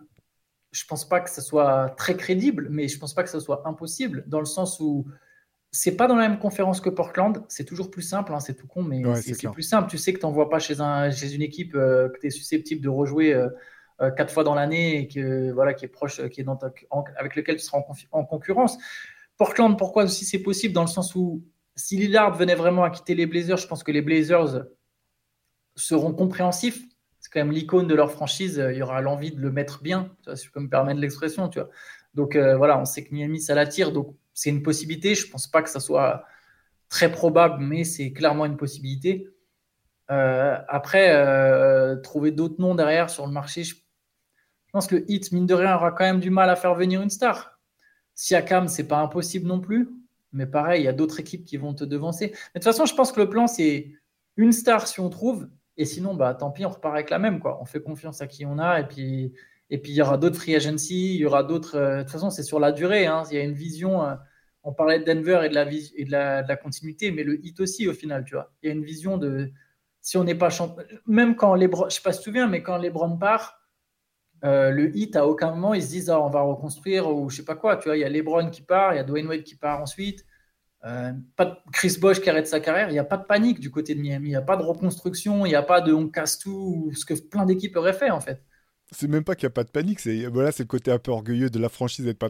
C'est Ouais, en mode bah- Ah, vous voulez partir? Bah vas-y. hein. Ouais, vas-y, Allez, vas-y. la porte Allez c'est voir. là-bas, mais nous on va continuer à jouer de toute façon. Donc, Ouais, après, bah ouais, c'est vrai. C'est un peu con parce que par exemple, euh, voilà, ça aurait quand même été plus propre si Dwayne Wade avait pu faire toute sa carrière euh, à Miami sans passer par Chicago et Cleveland en termes de- d'esthétique. Ça, c'est un, petit peu dommage, quoi. Mais, euh, mais oui, effectivement, c'est une équipe qui, quoi qu'il arrive, star, pas star, limite, t'as l'impression que. Je dis pas qu'ils s'en foutent parce que c'est clairement pas le cas, mais que star ou pas star, ils vont. Ils vont pas demander à ce qu'on comment dire s'apitoie sur leur sort. Ce sera toujours Non. aussi compliqué d'aller les taper. Et puis ils ont une équipe compétitive. De toute façon, c'est Ouais. ça, c'est c'est pareil. hein, Il n'y a, y a, pas, euh, il y a pas 30 franchises en NBA des- desquelles tu peux dire ça. quoi. Tu peux dire, quoi qu'il arrive, ils vont être compétitifs, ils vont jouer. quoi. Non, et, c'est pour ça que j'espère que la prochaine free agency, peut-être pas celle-là, mais celle d'après, que voilà, tu parlais des stars euh, qui prétendent vouloir gagner, mais qui ne considèrent jamais vraiment Miami, bah, j'espère que ça va venir, tu vois, ces mecs-là, ils vont pas oublier euh, un an ou un an et demi après, euh, qu'ils vont pas oublier le hit, qu'il y a quelque chose à aller gratter là-bas. Tu vois, Butler l'a senti et il a fait deux finales. Il a signé son contrat en 2019, été 2019. L'année d'après, ils sont en finale. Tu vois, Et- c'est- Petite, petite anecdote, tu sais que pendant quand ils ont fait le, le premier rendez-vous avec Jimmy Butler là, pour euh, parler du, du fait qu'il puisse venir, ils l'ont pesé. Qui fait ça quoi? Eh ouais, il y a aucune- mais non, Qui fait ça? Et lui, il a dit ouais, pas de problème. Eh, Il y a des, il y a- il y a des Et- franchi- et y a des mecs, des superstars, tu leur fais ça, le meeting il dure 10 Mais minutes. quoi. c'est le meeting. Déjà, tu le fais jamais dans un meeting. En fait. Déjà, c'est un, truc de, de fou. Après, je pense qu'il l'aurait pas forcément fait avec n'importe quel joueur. Je pense qu'ils avaient Ouais. bien identifié que Jimmy Butler était suffisamment. euh, Il a un profil suffisamment de psychopathe pour que limite ça, ça lui donne encore plus de venir sur euh, Ouais, de venir à ça lui Miami. fasse plus confiance. Mais j'avais halluciné en entendant ces- cette anecdote euh, du 8. Ouais. Euh, voilà, bah, écoute, Antoine, on-. Ouais, voilà, du hit, voilà, du hit culture, tu sais, c'est, ce qui a marqué dans, quand tu ouvres le, le Larousse maintenant à hit culture, il y a hit culture, il y a marqué ça à côté, parmi les, anecdotes pour expli- expliquer un petit peu ce que c'est. Euh, on va refermer là ce podcast, euh, ce podcast du vendredi. Euh, comme on vous l'a dit, rap- N'hésitez pas à l'écouter euh, l'interview d'Audrey Soré pardon, euh, que Chai a réalisé, qui est, disponible pour en savoir un peu plus sur ce championnat d'Europe euh, 2023 qu'on va continuer à suivre avec intérêt. Vous pourrez suivre les résultats sur, Basket Session. Euh, nous, on vous donne rendez-vous lundi prochain. C'est faire le matin, un autre podcast l'après-midi. Puis après, on va reprendre euh, notre rythme de croisière. Euh, si vous n'avez pas encore précommandé ou si vous n'êtes pas encore abonné au MOOC Rivers, on vous invite vraiment à, le faire. Ce, numéro spécial Boston, on est vraiment allé en profondeur. Il y a des choses, je pense, euh, intéressantes euh, à, à en retirer. Nous, en tout cas, on vous souhaite de passer un super week-end et on vous dit à lundi. Ciao Ciao.